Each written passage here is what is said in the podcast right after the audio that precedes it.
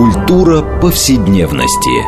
Здесь мы говорим о том, что формирует и наделяет смыслом наше прошлое, настоящее и будущее. Ведущая, главный редактор издательства «Новое литературное обозрение» Ирина Прохорова. Культура повседневности. Программа предназначена для лиц старше 16 лет. Здравствуйте. Мы продолжаем цикл передач под общим названием «Культура повседневности». А, я напомню радиослушателям, что мы говорим о нашем жизненном опыте, ежедневных практиках, то, что мы часто и пренебрежительно называем бытом. А, задача нашей программы заключается в том, чтобы показать, что наша повседневность, культура повседневности – важнейшая составляющая культуры в целом. А, и сегодня мы поговорим о городских легендах. Мы немножко, наверное, поясним, что это такое. О всех слухах и страхах, которые обычно передаются из уст в уста и циркулируют часто в обществе, порождая и моральные паники, а, и какие-то изменения поведения. И это очень стойкие а, легенды, которые передаются от поколения к поколению, от жителей жителей, и возрождаются периодически в разных условиях. А, и вот мы поговорим о них, как они появляются, почему, и почему Почему они столь живучи? Что они значат для общества? Имеют ли они какой-то смысл э, внутренний? А, и эм, как уже часто бывает, мы обычно всегда нашу программу строим, а сталкиваясь от какой-то книги. А, и вот э, только что вышла э, книга двух антропологов-фольклористов Александра Архипова и Анны Кирзюк, которая так и называется «Опасные советские вещи. Городские легенды и страхи в СССР». А, и мы поговорим вот об этих страхах, как они притворялись в городских легендах. И, наверное, я думаю, приводя примеры, может быть, мы вас поразим тем, что вы и сами иногда эти страхи транслировали или продолжаете транслировать. Это, мне кажется, очень интересная и важная тема. Так вот, мы поговорим с нашими гостями. Хочу вам представить. Э, это Андрей Мороз, доктор филологических наук, профессор Высшей школы экономики и РГГУ. Здравствуйте. Здравствуйте. А, Лев Аборин, редактор серии «Культура повседневности» и проекта «Полка». Лев, здравствуйте. здравствуйте. Я Ирина Прохорова, главный редактор издательства «Новое литературное обозрение», ведущая программы. А, но я хочу сразу начать с конца, а, потому что это увлекательнейшая книжка э, Архипова и Кирзюк, которая вот описывает разные ситуации и так далее. Но в конце есть потрясающий список каких-то основных вот этих городских легенд и страхов, а, которые, значит, вот как бы циркулировали в обществе. Это, там, не знаю, страх перед иностранцами, что они могут что-то сделать, страх перед какими-то внутренними врагами, легенды о пророчествах и проклятых местах и так далее, и так далее. Мы, э, значит, тайные знаки, которые оставляют враги. И мы, я думаю, примеры будут много. Но вот, собственно, один из примеров, э, который дал, э, мне кажется, толчок для того, чтобы на обложке было изображено, да, я вот просто, значит, как бы, вы ничего не видите здесь подозрительного? Спросила Мария Никаноровна, показывая маме коробок спичек с очень распространенной тогда этикеткой. Это в 30-х годах коробок спичек, на который было изображено остроугольное пламя горящей спички спички. Мама озадаченно вертела коробок. Нет ничего спички как спички. А вы посмотритесь внимательно, настаивала Мария Никаноровна. И, наконец, не сходя к маминой неосведомленности, торжественно произнесла «Бородка Троцкого». То есть вот в этом пламени она вдруг обнаружила профиль Троцкого, и мы, собственно, поместили эм, этот коробок увеличенный на обложке, специально развернув его так, чтобы действительно там вот в этом пламени можно очень с трудом, но обнаружить якобы человеческий профиль. Так вот, хотела я спросить эм, наших э, э, э, гостей, Андрей, наверное, к вам вопрос. А, вот собственно говоря, откуда, э, и, в общем, книжка-то, да, о том, что долгие рассуждения о том, вообще, что могли бы значить все эти страхи, вот эти кошмары, которые преследовали. С вашей точки зрения, а, а что это такое? Вот как люди поддаются такой мании вдруг искать какие-то потаенные знаки, а, значит, вот какие-то заговоры э, и вселенские? Что это такое? Это измененное сознание или это свойство человеческой натуры? Ну, знаете, тут я я сразу бы э, немножко с другого начал. Дело в том, что довольно часто, когда приходится общаться на тему подобной этой с людьми далекими от в профессии антрополога или фольклориста, естественным образом слышишь возникающий регулярно вопрос, правда или нет, было или не было, э, на чем основано, откуда вытекает. Э, должен сказать, что вот для нашего цеха, так сказать, это вопрос довольно периферийный, потому что э, довольно часто ну, не, не, не, не побоюсь этого сказать, не нужно ничего, чтобы возник страх, ничего конкретного. Страх, слух, боязнь, фобия, э, уверенность в чем-то и так далее. То есть э, за, за э, сюжетом может э, стоять, как, могут стоять какие-то реальные факты, может не стоять ничего. Э, верование, которое лежит в базе той или иной легенды, э, может оказаться чистой фикцией, а может оказаться абсолютно реальным фактом. И э, докапываясь до этого реального факта, мы несколько раз будем опровергать сами себя и, и приходить к тому, что это есть. А, э, с одной стороны, э, сообщество человеческое так устроено, что оно охотно воспроизводит э, любую, ну, не любую, конечно, почти любую информацию, которая оказывается э, в, ну, в нужном э, ритме, так сказать, да, которая оказывается созну, созвучна, ну, общим сиюминутным или более протяженным во времени настроением, и для этого не нужно ничего, случайное совпадение. А часто э, такие довольно значимые факты э, или импульсы, исходящие от действительности, ничего не объясняют. Поэтому каждый раз, когда мы пытаемся Э, понять, какие там, психологические ли, социальные ли, э, мифологические э, нужды обслуживает так или иначе легенда, всегда это некоторый домысел. Слушайте, ну смотрите, вот даже если посмотреть, читая книгу, и посмотреть вот этот список, который они составили, довольно остроумный, который я какие-то вещи зачитаю, а, и посмотреть, в какие годы распространяются те или иные легенды, но это все-таки очевидно в годы каких-то такой турбулентности. Это большой террор 30-х годов. А, и, значит, вот где выискивают всякие, не знаю, свастики, а, тайные знаки врагов, троцкистско-зевноюстные, там, значит, на зажиме для пионерского э, галстука, а, э, значит... Э, Аббревиатура ТЗШ. ТЗШ, да. Это, значит, в разные стороны, в разных ракурсах повернутый тоже костер таких да, ну, это троцкистско-зевноюстская, значит, я не знаю. шайка. Шайка, шайка да? А, вот, вот вдруг расшифровывает. В узорах, это известно, что в узорах, там, на чашках вдруг находили какие-то свастики или еще что-то, и, значит, писали доносы о том, что, значит, такие да, враги. это заканчивалось реальными лагерными сроками. Лагерными сроками. Поэтому, как бы сказать, что просто так а, трудно. А история, вот, например, здесь огромное количество э, примеров, когда начинается кампания против врачей-вредителей, которая смыкается с антисемитской кампанией, и начинается абсолютная истерия. Поиск евреев в каждом, да. И, и что они там, я не знаю, закладывают в лекарства да, какие-то или проволоки. продают хорошие лекарства, а нам плохие оставляют. Все да. это да, ну, я, я, собственно, не, не хотел сказать, что это вообще никакого не имеет отношения к реальности, но надо понимать, что все-таки здесь отобраны факты, отобраны сюжеты, именно связанные с советской идеологией, с советским строем, с советскими фобиями. Конечно, конечно, все, что мы видим в этой книжке, это так или иначе отголосок э,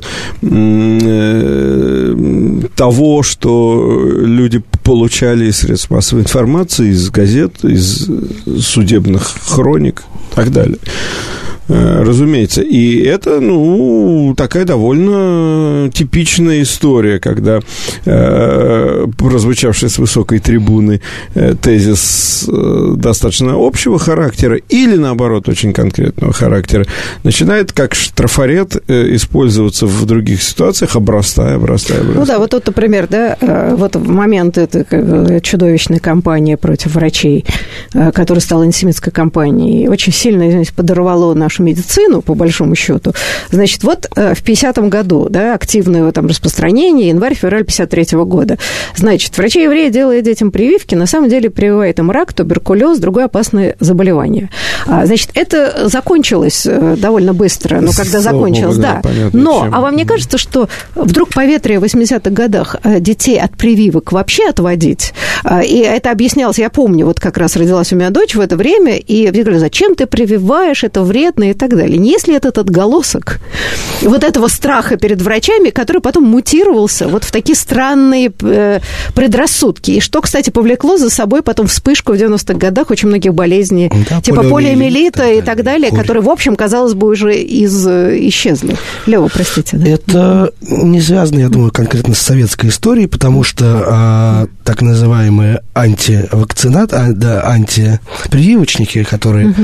а, говорят о том, что а, прививки это вред, это заговор фармацевтических компаний, это общемировая тенденция, и, например, в Америке а, сейчас с этим борются очень активно, потому что именно вспышки давно ушедших, казалось бы, заболеваний, вспышка кори, а, практически всю страну охватившая несколько лет назад, это, как считается, прямое следствие того, что люди перестают прививаться, и такие легенды о том, что кому-то выгодно нас заставлять прививаться, это а, просто попытка да, объяснить, как кажется тем, кто это рассматривает рационально, некие не вполне понятные вещи. Вера э, в то, что врачи хорошо, лучше знают, она противостоит вере э, в то, что на самом деле, ну, это одна таблетка, другая таблетка. Какая разница, да, что это выпить? Э, собственно, да, как у Булгакова, приму-ка я эти порошки все сразу, что с ними возиться, как в записках юного врача. А, да, это вот то, что а, называется страстью человеческого разума к а, выдумыванию максимально рациональных, опять-таки, э, в глазах этого же самого разума объяснений, оно, видимо, и вызывает вот такие вспышки. Всегда проще поверить, что кто-то отравил воду в колодце, или что кто-то а, там, корова умерла от того, что соседка сглазила и ведьма и колдунья, чем признать, что ты корову плохо кормил. Да? То есть это такая... Вообще, на самом деле, в этой книге показано, как механизмы создания этих легенд э, достаточно универсальны и просто адаптируются действительно к историческим реалиям. Потому что истории про проклятое место, им, э, я думаю, что эти сюжеты уходят Э, корнями в какую-то тысячелетнюю э, старину. А то, что конкретно здесь кто-то сказал, что поскольку вы взорвали храм Христа Спасителя, место это проклято, это просто адаптация этого э, бродячего сюжета к конкретному случаю. Да, но на самом деле, вот мне кажется, что очень интересно, что авторы в этой книжке «Опасная советская вещь», они пытаются разделить, ну, вот такую мифологию народную, да, такую деревенскую, крестьянскую, и городские легенды. И она считает, что они считают, что э, и ссылаются на э, Роланда Бейкера, да, если я правильно понимаю, антрополога, mm-hmm. который говорит, что мы больше не подозреваем дьявола или оборотня, как было принято в деревенской культуре. А, теперь мы присматриваемся к человеческому противнику на заднем сиденье машины или в торговом центре. Угрозы современного мира приходят от людей, а не от сверхъестественных сил.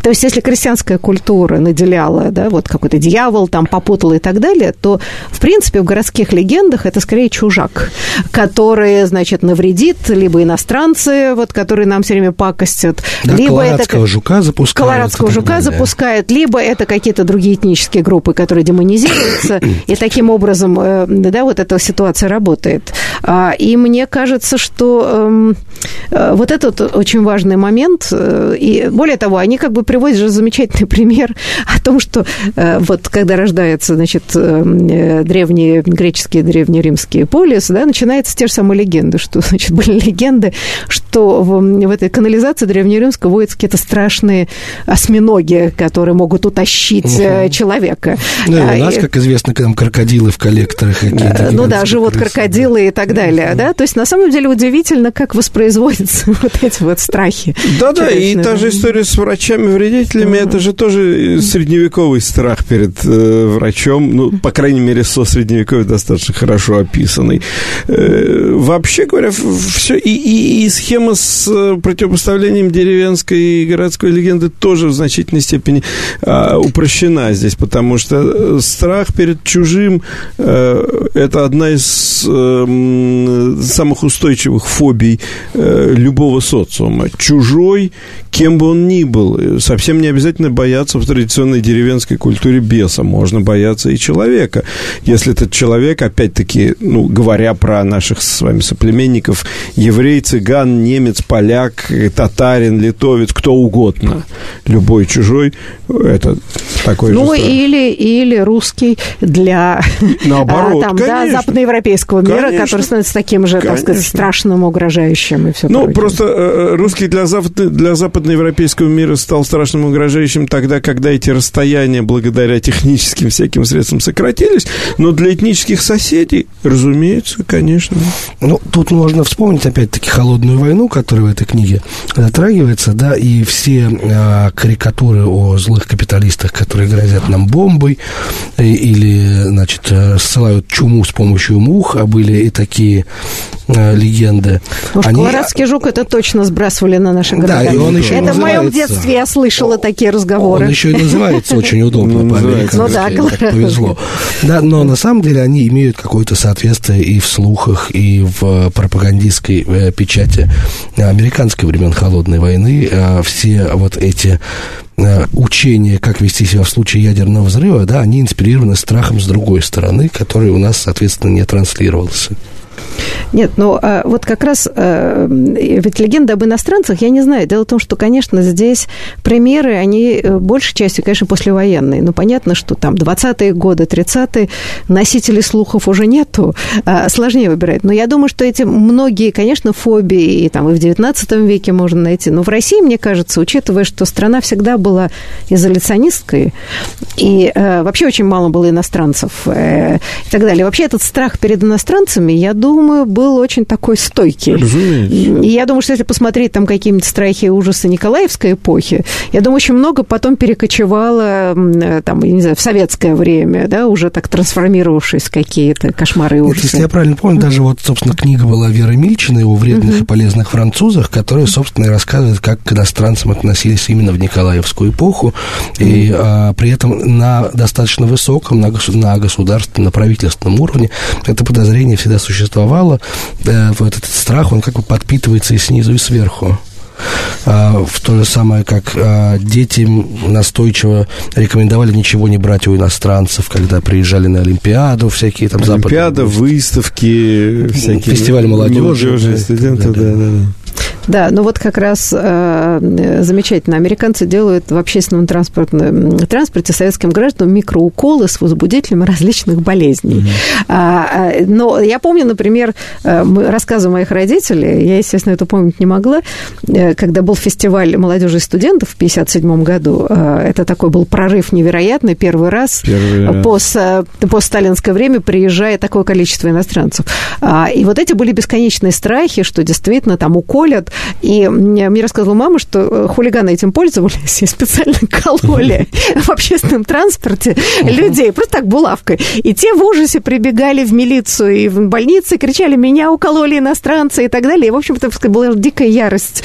Потому что можно себе представить количество обезумевших людей, которые бесконечно атаковало э, вымышленными вот такими страхами. Ну да, а в, а в наши, в наши школьные годы, в 80-е, Олимпиада, та же самая история.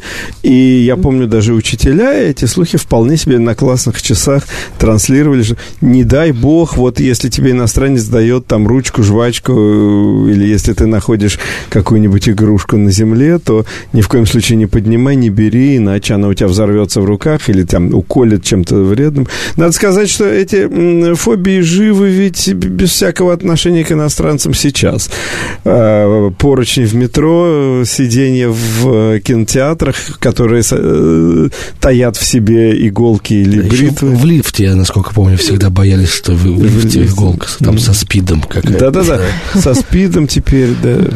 Да, но на самом деле ведь э, э, такие вещи, если сейчас отвлечься от, собственно, советского, э, да, вот эти фобии. Это но международный сюжет, Международный конечно. сюжет, но, кстати говоря, ведь есть же э, даже был анекдот э, во времена нацистской Германии довоенной, а, когда э, в, в общественном транспорте, там, по-моему, в трамвае или так далее, э, значит, вошел, ну, по-моему, да, либо иностранец, либо э, еврей уже желтой звездой, что-то такое, и сел. И после этого, значит, дама не разрешала сесть ребенку, что, значит, и так далее. И там вроде бы, значит, какой-то полупьяный пролетарий сел, поерзал и сказал, вот теперь, пожалуйста, это чисто арийское место, можете садиться. Да, это даже этот анекдот отражает вот эту вот чудовищную ну, значит, нацистскую фобию о чистых, нечистых расах и так далее. Но в основе симпатическая магия, в общем, да, по Фрейзеру наблюдаемая в каких-нибудь э, древних племенах, ровно так же, как и в немецком трамвае. Нельзя а, сидеть там, где сидел чужак, потому что заразишься какими-то его дурными качествами.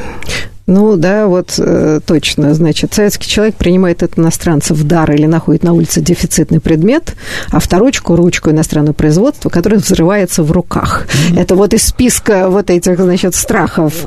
А там а, еще была совершенно обратная история, что наоборот э, иностранцы приезжают в Советский Союз, чтобы выставить на посмешище э, наш неприглядный быт. Как писалось в прессе, да, фотографируют помойку и выдают за нашу стройку. И, или э, еще есть дивная легенда про французского актера, я сейчас не вспомню, который играл в фан Там, там да, несколько да, имен да. было, да. Или Ив Монтан, либо... Да, да, да, там, который, значит, скупил, скупил угу. нижнее белье в ГУМе и угу. сделал выставку, чтобы показать французам, какое уродливое нижнее белье носят советские женщины. Но в данном случае, я думаю, что эти фобии все-таки имели такую невероятную... То есть, на самом деле, а, кстати, правда это или нет? Или это действительно легенда? Это приводится в это, но совершенно не понятно, потому что я помню эти рассказы бесконечные, там меняли менялись имена французских mm-hmm. актеров, но выдавалось это, правда, действительно, что это было так. Ну вот, как и все эти легенды. Как эти, и главное, что это совершенно не важно. Так же, как вот не важно, был ли завезен действительно борщевик из Америки на корм скоту в хрущевские годы, и, и, или его, опять же, как колорадского жука сбросили, или он наш родной. В общем, это не важно. Важно, что сюжет про борщевик так же точно, как сюжет про колорадского жука, живет и побеждает. А вот скажите, да, ну, в общем, авторы э, пытаются как-то показывать разные объяснения. А вот с вашей точки зрения, все-таки э, вот эти бесконечные легенды, а, появляющиеся очень часто действительно в какие-то такие, э, я не знаю, эпоху радикальных переломов, либо технологических революций, либо, либо какие-то страшные периоды войн и так далее. Это способ что? Самозащиты, такой компенсаторный, да, то есть попытка примириться с непонятным. Вот что это психологически для людей. Почему? Эта живучесть, она, да, видимо, какой-то терапевтический эффект. А, пересказ этих ужасов таким образом ты непонятное сводишь к понятному. Вот как это работает с вашей точки зрения? Это работает, на мой взгляд, гораздо сложнее, чем можно так сразу объяснить. И в каждом отдельном случае, конечно, имело бы смысл это все разбирать вместе. Но, в принципе, э, ну, не в отдельности, но, в принципе, здесь выделяется обычно несколько таких механизмов. С одной стороны, это такой прогав... действительно проговаривание страха и попытка его перевести на э, понятный более или менее э, язык, язык э, образов и символов и знаков, который тебе оказывается привычен в той или иной степени. С другой стороны, часто это, например, бывает компенсация каких-то э, ну, отсутствие возможности для реализации чего-то. И хотелось бы что-то такое сделать, а вот ну, не положено, нельзя, но это выливается в э, легендарный Леса и виноград такая, да? Ну, Нет у нас хороших ручек, ну и не надо. Ну, не надо, они все да, от, от лукавого. Да, да, да, да, да, вы знаете, нам нужно вот, наверное, сейчас будет сделать перерыв, э, да, потому что мы затронули такую важную тему. Вот, собственно говоря, чему служат эти легенды, да, как они работают в общественном сознании, индивидуальном сознании. И, может быть, мы еще поговорим, какие вот такие фобии и страхи, особенно популярные и пережившие там и распад Советского Союза, и продолжают питать, а, я бы сказала, коллективное воображение. Так что я думаю, что после перерыва мы вот серьезно поговорим об этом. Ну и, конечно, приведем еще какие-нибудь пикантные примеры. Так что не переключайтесь, мы скоро продолжим наш разговор об опасных советских вещах.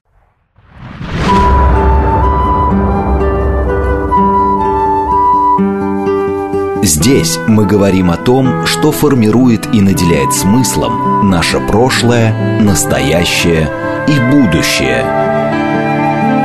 Культура повседневности. Мы продолжаем наши разговоры в рамках программы «Культура повседневности». Напомню нашим радиослушателям, что мы говорим о городских легендах и страхах в Советском Союзе, отталкиваясь от книжки Александра Архипова и Анны Кирзюк, которая называется «Опасные советские вещи. Городские легенды и страхи в Советском Союзе». А, ну вот мы э, говорили уже до перерыва о том, э, да, в общем, как эти слухи порождаются, а, и все-таки, да, какие основные какие-то травматические э, события порождают э, эти слухи. А вот все-таки а, если мы сейчас обратимся к нынешней э, ситуации, а с вашей точки зрения, вот эти все страхи, там, не знаю, врачей, иностранцев, других этнических групп, э, я не знаю, какие-то, не знаю, проклятые места, они вот продолжают функционировать в обществе? Или у нас появились какие-то другие страхи, которые, скажем, в Советском Союзе не было? Нет, ну, например, э, поскольку э, вот часто бывает, там, приходится ездить на машине, а народ постоянно говорит о том, что вот есть какие-то проклятые места на дорогах, вот там всегда пробки, да, никто не знает почему. И дальше начинается большое количество вариаций, то есть либо там разбились какие-то, то ли место проклято, то ли не так дорогу построили, то ли там еще там что-то, то ли глушилки специальные. Ну, в общем, короче говоря, дальше я слышу большое-большое разнообразие выводов. Это ну вот как бы есть еще какие-то страхи, которые я, например, раньше не слышала, соответственно. Советский человек мало ездил на автомобиле. Именно автомобиль? Нет, нет, нет, вообще. Нет, вот да как... Вообще все это живет и цветет пышным цветом. Э, те же самые похищения детей, которые, вот о которых пишут коллеги угу. э, в связи с сюжетом про Черную Волгу, да, э, ССШ, да, ССД, СССД смерть да. советским детям, буквы на номере. Э, Э, превращается в э, страхи о том, что, ну, собственно говоря, уже давно курсирующие, но время от времени выплескивающиеся но вот это вот... страхи о, о каких-то чужаках, которые похищают детей. Но сейчас это еще, да, детей на органы, да? Раньше Дет... как-то этого не очень органы, было, а да, а проблема да. вот как бы... Спасибо за почку, это возникает это... уже порядочно. Да, я думаю, что это еще, в принципе, все всегда связано с какой-то новизной и еще не очень понятной, да? Например, вот все истерии вокруг групп смерти э, в социальных сетях, она тоже, по-моему, примерно в ту же сторону, что есть Конечно. некая, значит, такая злая среда, которая забирает детей буквально. То есть все самые страшные маркеры э, ужаса и чужих, они в этом актуализуются. Интернет виноват, компьютерные игры виноваты. И, разумеется, проклятый Запад, стоящий за этими сущностями, да, по-прежнему виноват. Ну, это, я бы сказала так, это растерянность перед каким-то меняющимся вот такими радикальными способами жизни. А, или как? Вот как бы история с э, группами смерти, которые, конечно, высосаны из пальца.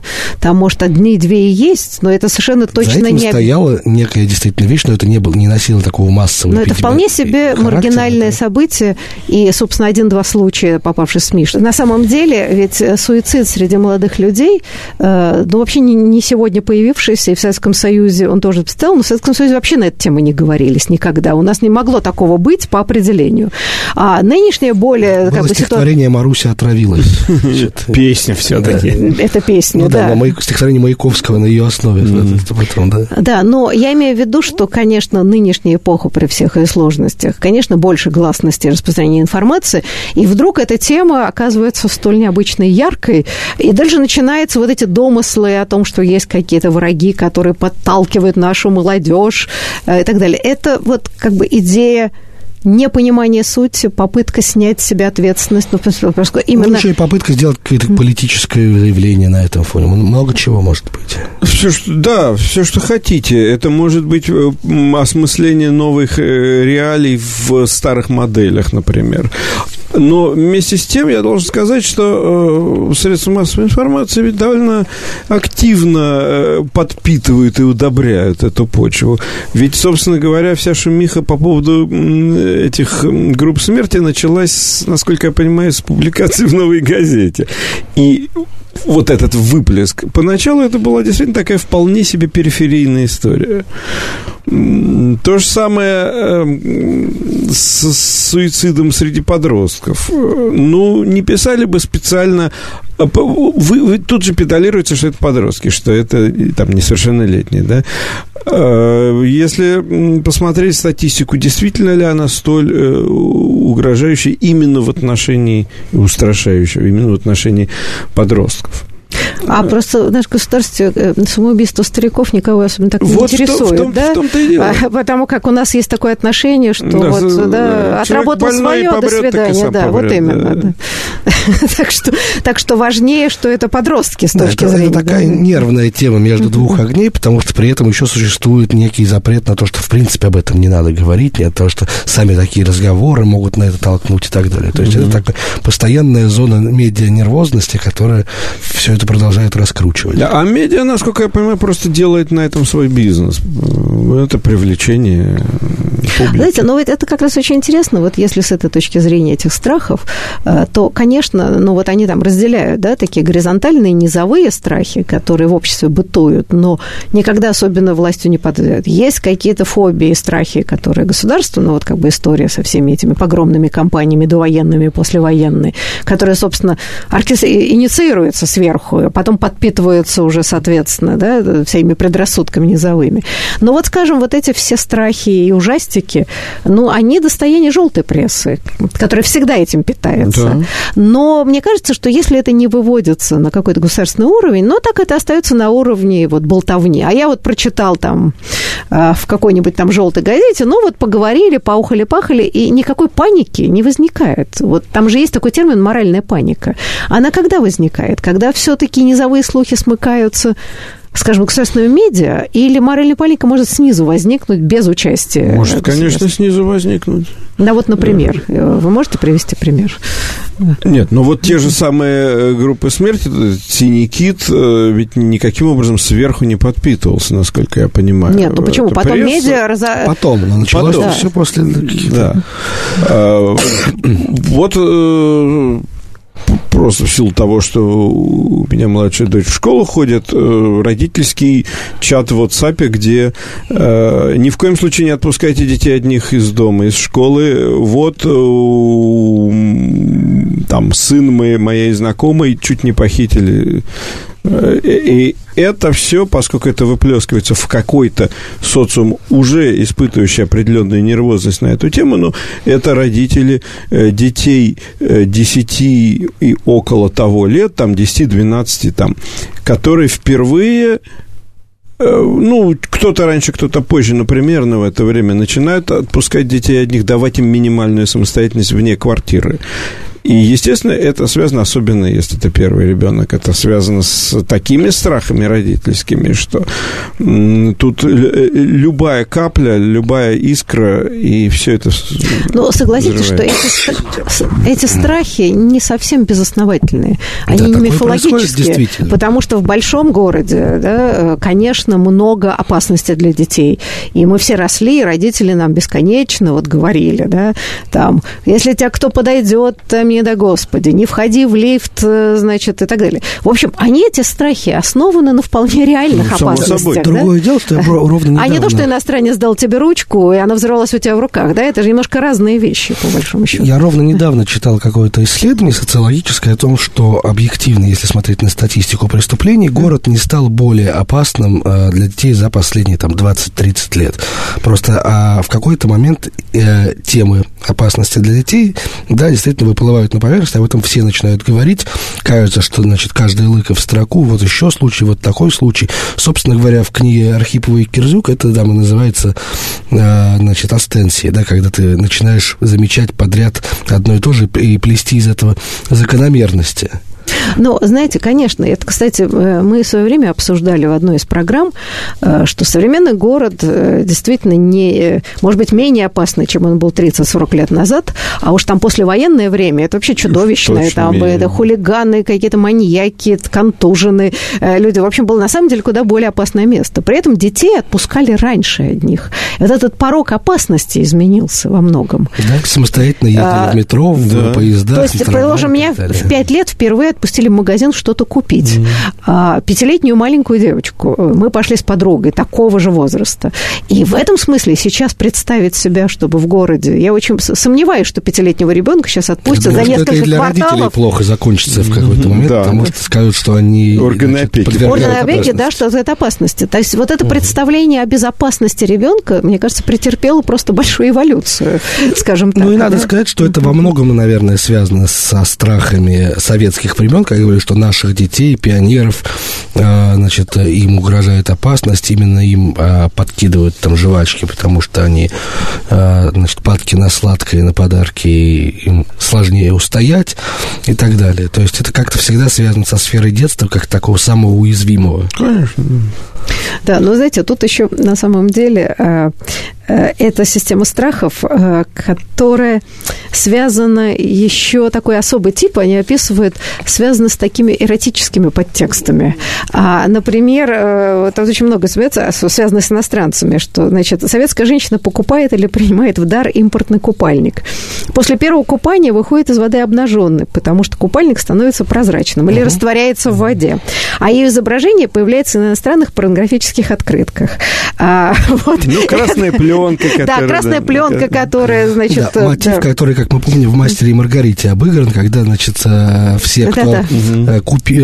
Оделись в, в Станинском варьете, оделись, все побежали по улицам голые. И, и, да, что это была иллюзия, обман. Ну да, но здесь, на самом деле, действительно, видимо, это э, внушало несколько более ужаса, чем э, это ну, могло бы быть где-то в другом месте, потому что понятно, что тема э, эротики в любом виде была наглухо закрыта. Но, кстати сказать, довольно забавно, что я где-то пару раз встречал рекламу приложение для смартфона, который превращает камеру смартфона в э, такой сканер э, человека без одежды. В рентгеновский аппарат. Да, да, да, ты наводишь на человека и получаешь его фотографию без одежды. Это вот прямо сейчас. Это, это такая гаджеты. реклама? Это реклама, я не помню где, к сожалению, но это а прям вот... тогда интересно, это что, привлекательно? А, то есть психологически на что должно быть это рассчитано? Довольно сомнительный тип рекламы, я бы сказала. Или как? Ну, как, кому привлекательно, кому нет. Нет, Но это, в Джеймсе нет, Бонде это, много гаджетов, которые так раздевают людей, у него какие-то были да, специальные нет, очки.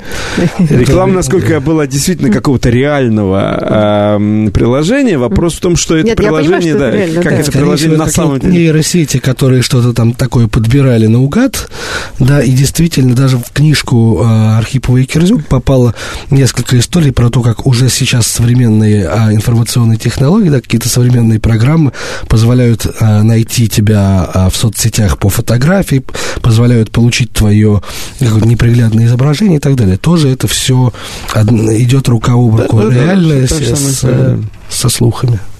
А, но на самом деле ведь есть целый вот тут набор легенд об опасных действиях со стороны представителей власти и спецслужб, а, где, значит, КГБ советскому а, отводил за такое всевидящего ока, который изобретает какие-то невероятные средства прослушки, слежения тотального, которые, естественно, это абсолютно легенды.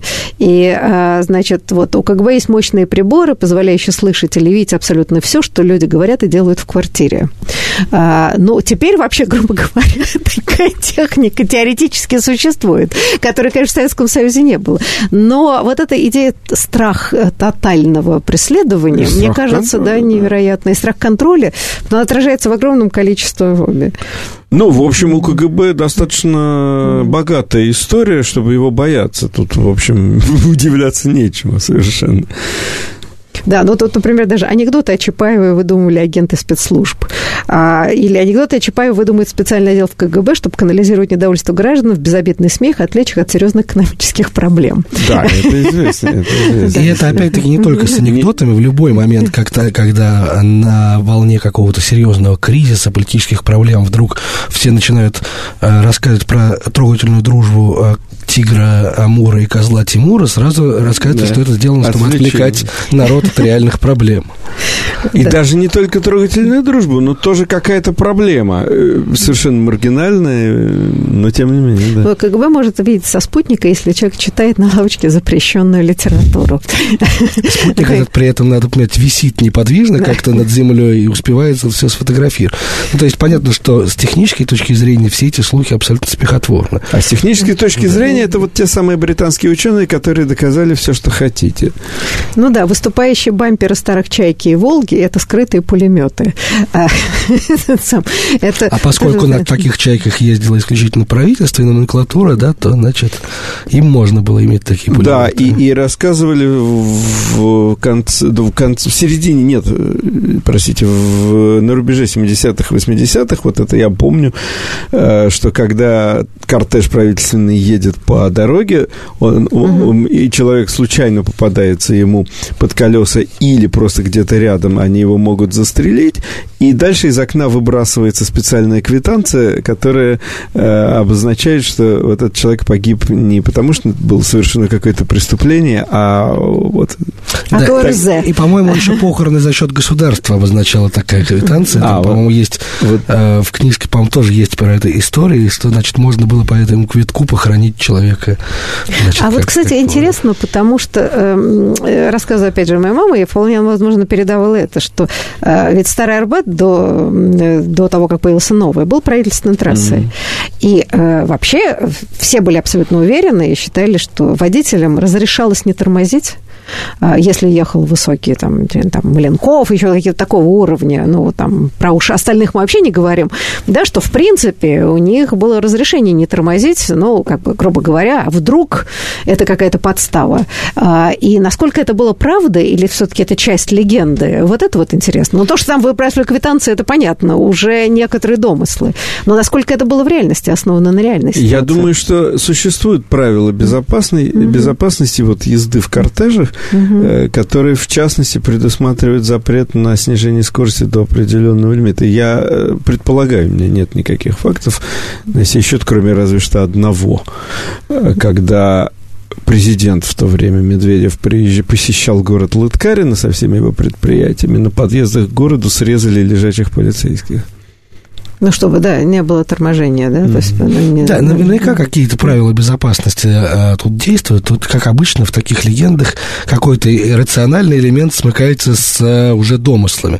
А, точно так же и легенда о черной Волге, которая похищает детей, как показывает Архип Викерзук, основана на а, пристрастиях Лаврентия Берии значит, по, а, в изложении его шофера, которого потом судили, что вот действительно Берия с ним ездил, показывал на приглянувшуюся ему девушку, говорил, вот эту давай мной. Насколько это действительно было правда, часто ли он такое практиковал, мы не знаем. Но, может быть, один или два случая, они превращаются в какую-то такую практику, и это уже не только Берия и так далее. Ну, потом еще, простите, те самые черные Маруси, а, скорее, которые, да, да, это скорее вот это, скорее да? Вот это, а, потом... Воронок черный, который подъезжал и арестовывал людей, этот страх потом трансформировался вообще вот в эти страшные да, черные вообще машины. сам цвет черный, он очень mm-hmm. такой маркированный в фольклоре, он э, всегда там обозначает там, беду, опасность, это какой-то важный знак, что что машина черная. Если бы она была бежевая, это бы не так эффектно выглядело. Да, но ведь на самом деле, это понятно, это связано все-таки с реальными травмами и страхами реальными, которые потом облачаются в такие мифологические одежды. А вот э, интересно, что это какой-то страх перед каннибализмом.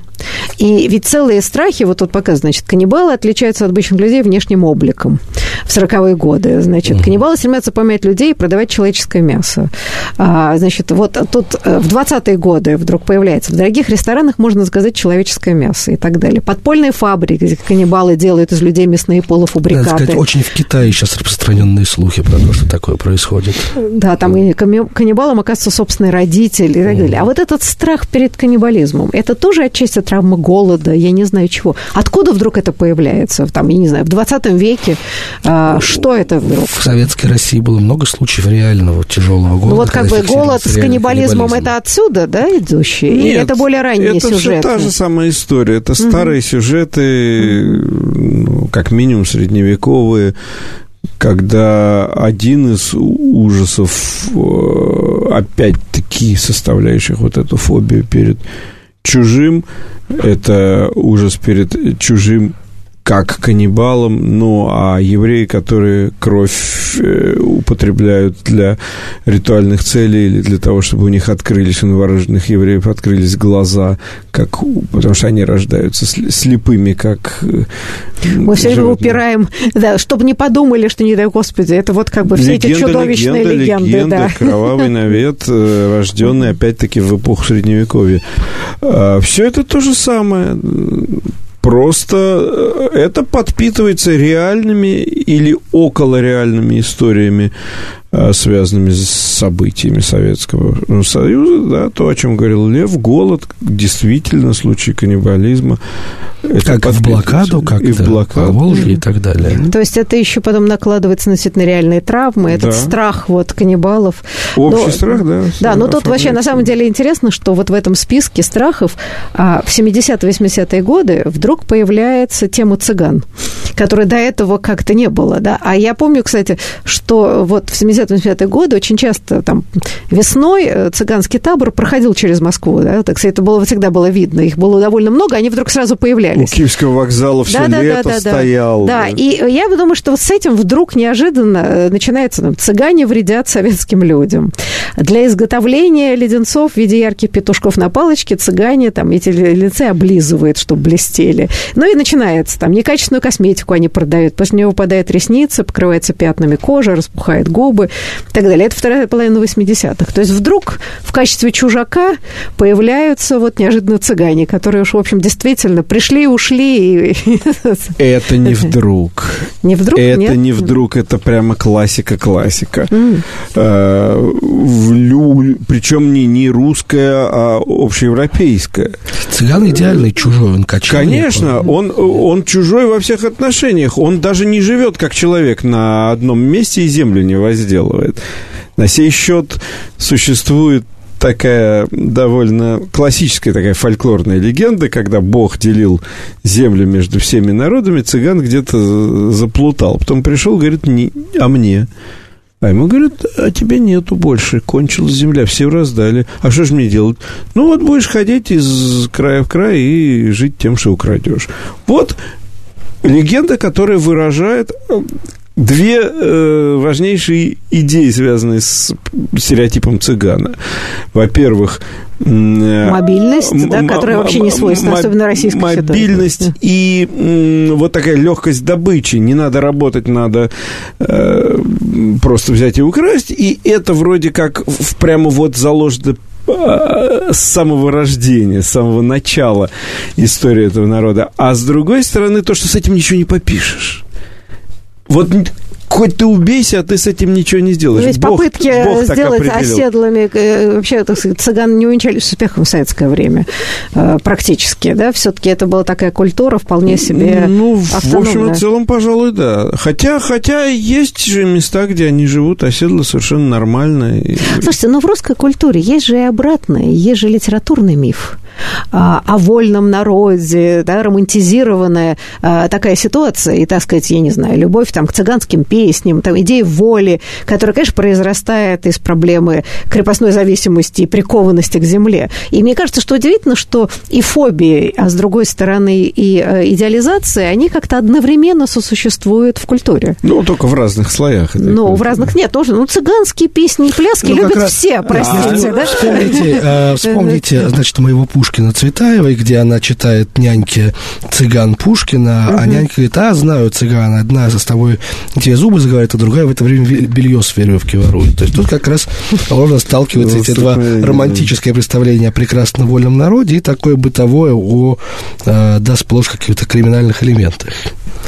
Да, но а, на самом деле, а, вот еще, мне кажется, очень важный э, такой пласт этих фобий, а, это да вот опасная еда, одежда и продукты гигиены, да, но они, с, э, там, не знаю, американская жвачка во рту превращается в плесень.